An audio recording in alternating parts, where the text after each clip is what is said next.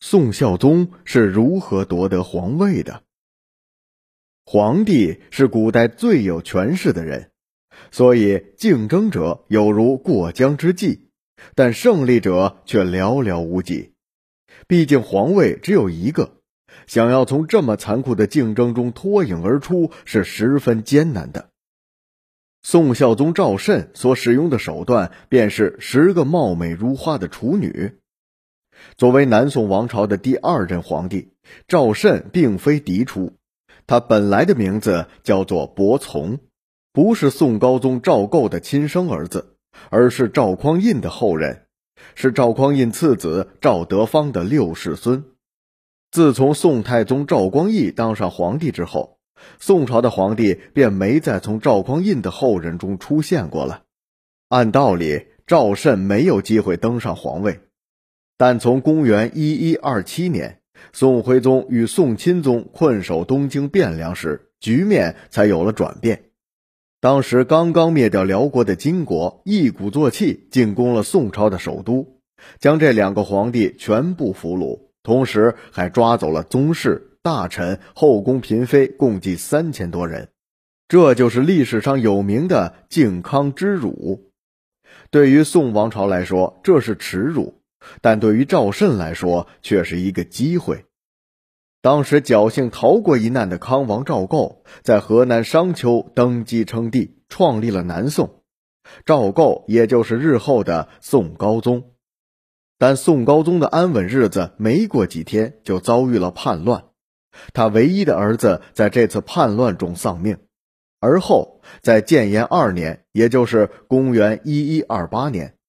金兵攻入了宋高宗所在的扬州城，传说当时他正和一名嫔妃温存，听到这个消息，顿时受到惊吓，从此便失去了生育能力。眼看着香火难以为继，为了保住赵氏江山，宋高宗从赵匡胤的后人中千挑万选，选出了一名候选人，也就是赵慎。为了培养一个合格的接班人。宋高宗为赵慎安排了最好的老师，在赵慎成年后，又对他不断的加封，但就是不肯将他封为太子，因为宋高宗始终不死心，他一直试遍了各种偏方，想要生出自己的子嗣，但二十多年过去了，却是毫无效果，只能把心思放在赵慎的身上。不立赵慎为太子，还有一个原因。宋高宗的母亲韦太后十分喜欢一个名叫赵卓的人，他从小在宫中养大，深得韦太后的喜爱，所以韦太后想立他为太子，这让宋高宗十分为难。为了弄清楚这两个人中谁才有帝王之才，宋高宗想出了一个测试的办法，他派人挑选了二十名绝世美女，分别给赵卓和赵慎送去。想测一测这两个人的人品和定力。过了一段时间，当宋高宗将这二十名美女重新召回的时候，结果出乎意外，他发现送给赵慎的这十名美女还是处女，而送给赵卓的则已经不是了。通过这件事情，让宋高宗最终立了赵慎为太子。其实，并非是赵慎的定力好。而是他有一个好老师史浩，此人深谙帝王之心，告诉赵慎千万不要碰这十名美女，这很可能关乎他将来一生的前程。听了老师的话，赵慎自然不敢轻举妄动。最后，赵慎就这样赢得了宋高宗的青睐。绍兴三十一年九月，金国再次南下进犯。受到南宋的抵抗后，金军退去，但此时宋高宗一直奉行的求和政策受到了军民的一致声讨。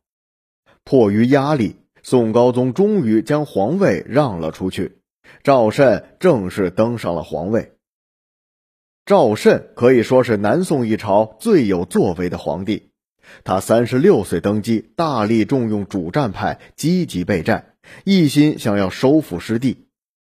但可惜，那时的南宋早已朝中无人，几次征战相继失败。